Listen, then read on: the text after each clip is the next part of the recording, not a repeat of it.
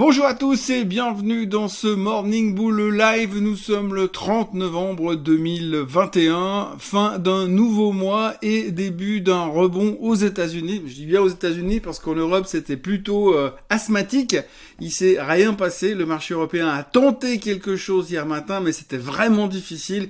Pourtant, quand on regarde la clôture de New York, c'est plutôt solide. Il faudra aussi retenir qu'il y a eu énormément d'acheteurs aux États-Unis vendredi dernier. On a les chiffres de ceux qui ont été publiés hier. Le retail, les petits investisseurs ont vraiment compris, ou en tout cas assimilé le concept du buy the dip, acheter sur faiblesse. Et c'est eux qui sont revenus encore hier racheter le marché pour le faire repartir à la hausse et on voit des choses qui sont assez exceptionnelles en termes de comportement aux États-Unis. On va y revenir tout de suite. Mais en Europe, par contre, c'était vraiment très très mou et très très euh, faible. On est toujours évidemment obsédé par euh, cette histoire de Omicron et on y revient tout de suite.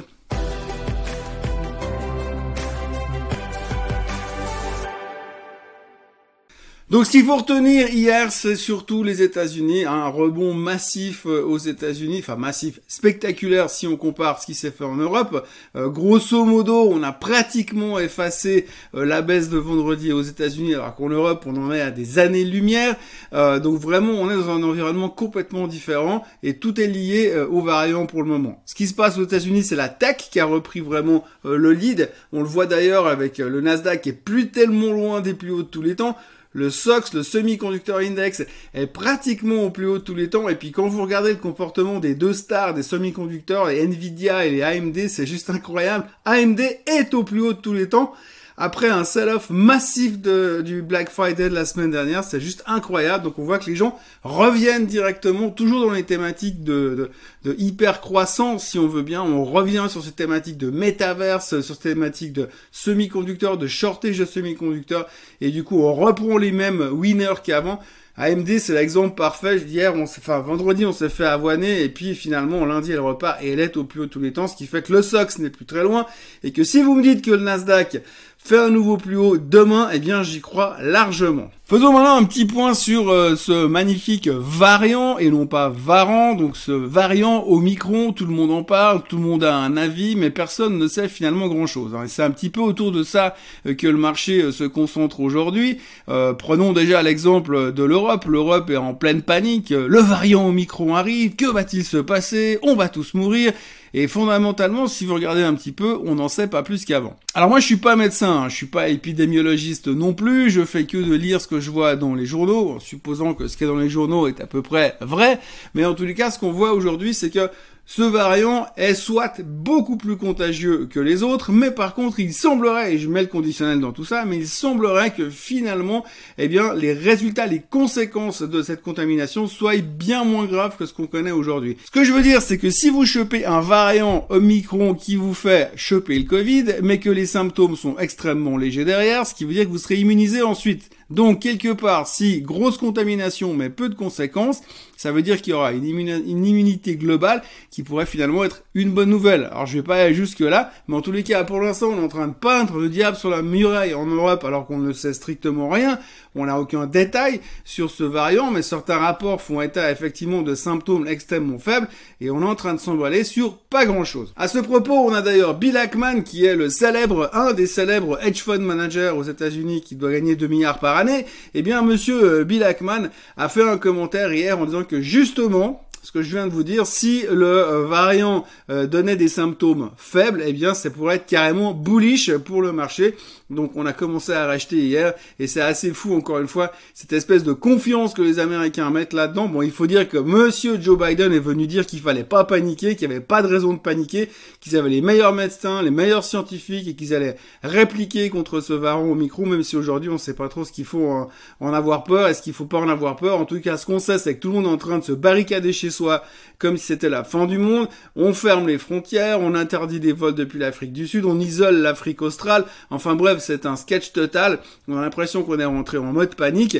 Mais si par hasard, et ça a l'air de prendre un tout petit peu cette direction, les choses ne sont pas si graves que ça, et eh bien tout d'un coup on va se retrouver entre guillemets les pantalons en bas, on devoir dire oulala là là, mais il faut quand même que j'achète parce que ça repart de nouveau. La nouvelle du jour d'hier en dehors de euh, l'aspect Omicron et l'aspect pandémie, c'était Jack Dorsey. Jack Dorsey, le CEO de Twitter qui s'en va, donc il a quitté la boîte hier, il a annoncé qu'il renonçait à son poste de CEO, il garde évidemment un siège au board, donc il reste intégré à la société.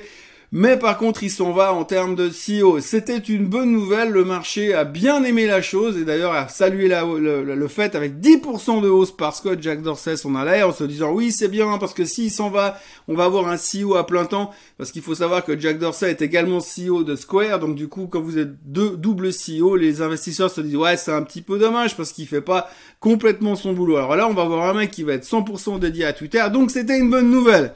Le titre a ouvert plus 10% et il termine moins 3%. C'est vous dire comment le marché il fonctionne aujourd'hui.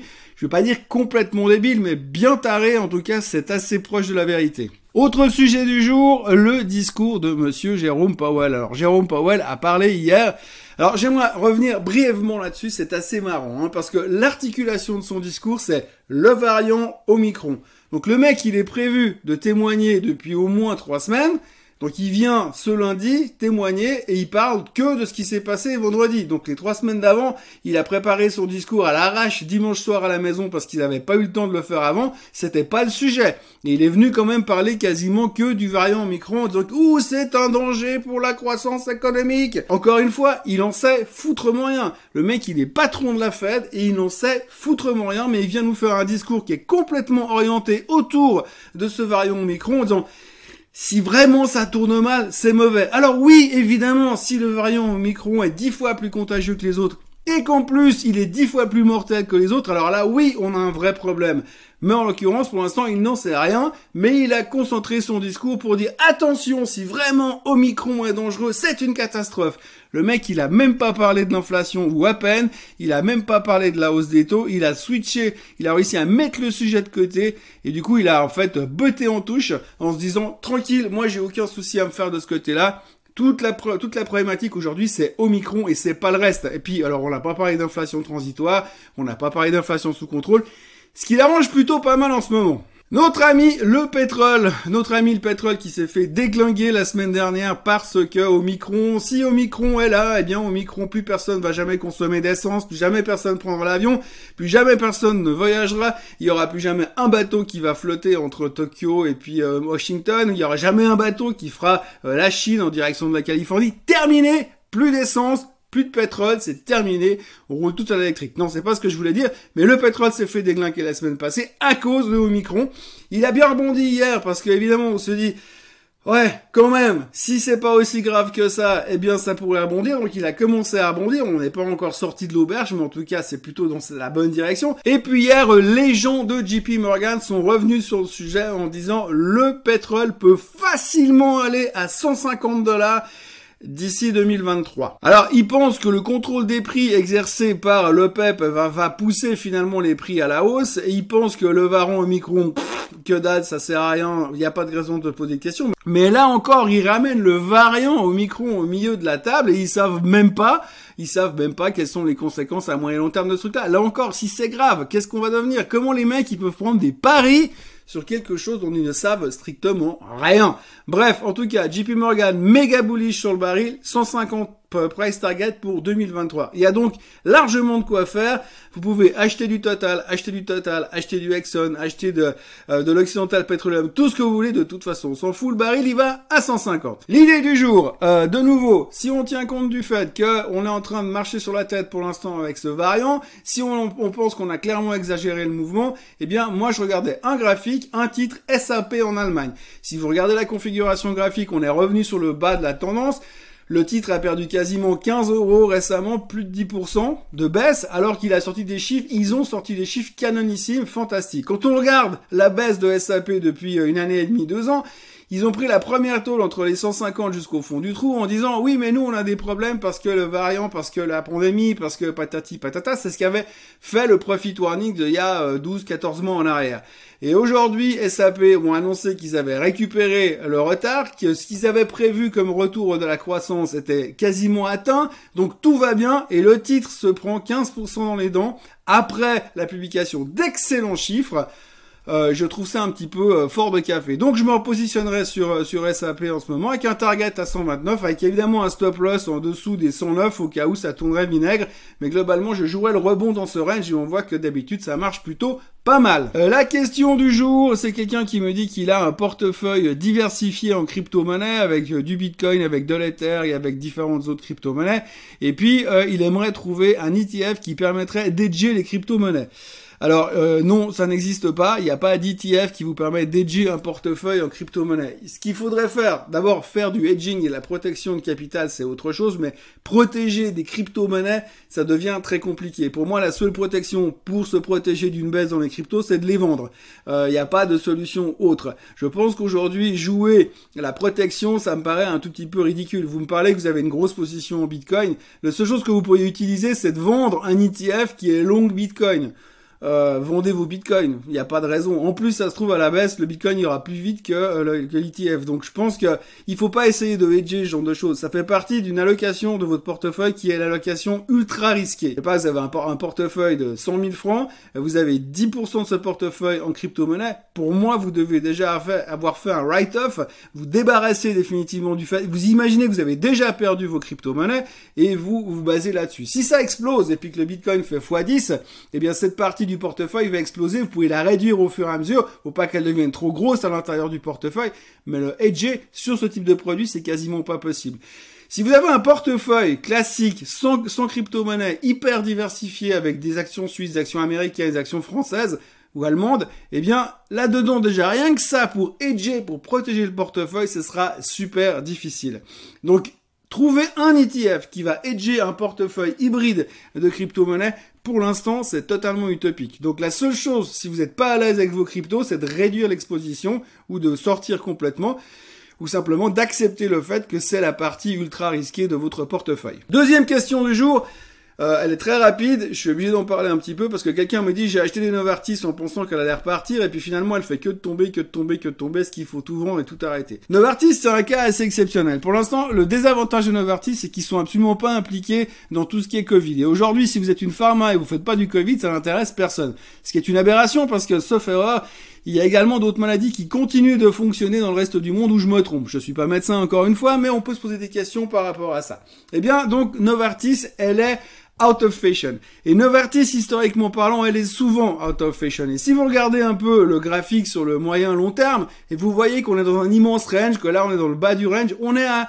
aller à 5 francs des plus bas sur Novartis qui correspondent à la crise de mars 2020.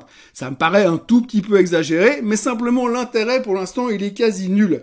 Vous regardez la correction du marché ces derniers jours, vous avez des boîtes comme Sanofi qui se sont fait démonter. Pourquoi vous tapez sur une Sanofi alors qu'elle est active dans les vaccins anti-Covid et qu'elle est active dans cette lutte-là? Donc quelque part, il y a une espèce de, de mauvaise réaction du marché. Mais ce qu'il faut regarder sur Novartis, c'est que c'est un titre qui, dans un portefeuille en Suisse, fait complètement du sens parce que c'est une des plus grosses boîtes suisses. Alors oui, c'est pas la plus sexy du moment, mais elle paye un dividende de 4%.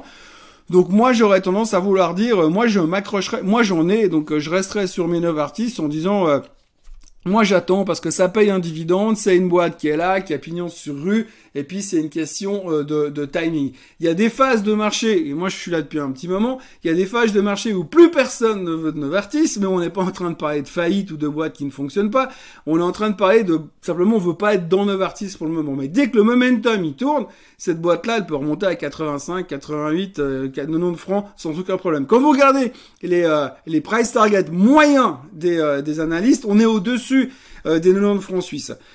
Donc je pense qu'à ces niveaux-là, euh, non, tout vendre, moi je, je m'accrocherais un peu, un peu au mur en me disant qu'est-ce que je risque quoi J'ai un dividende de 4%, même si vous devez la garder 10 ans sur le portefeuille, vous allez tous les ans encaisser 4%. Dans 10 ans, vous aurez encaissé 40% de ce que vous avez investi. Euh, ça me paraît encore correct euh, sur le long terme. Alors c'est clair que si vous avez besoin de cet argent la semaine prochaine, c'est un autre problème, mais pour moi, Novartis, ça fait partie d'un fonds de portefeuille, donc la question ne se pose même pas. Voilà, c'est tout ce que je pouvais vous raconter dans ce monde merveilleux euh, dans lequel nous sommes aujourd'hui, le monde sous le signe de Omicron. On ne parle que de ça, c'est le centre du monde, mais on sait toujours rien ou pas grand-chose sur ce truc, si ce n'est qu'il est hyper contagieux et qu'apparemment, eh bien, euh, il n'est pas aussi dangereux que ça. Affaire à suivre en tout cas pour l'instant. D'ici là, n'oubliez pas de vous abonner à la chaîne Suisse Côte Suisse. N'oubliez pas de liker cette vidéo. Et puis, bah, n'oubliez pas de revenir demain parce qu'il y en aura une nouvelle. Et puis après-demain, il y en aura une autre encore. Et puis après, après-demain encore. Passez une très bonne journée. À demain. Bye bye.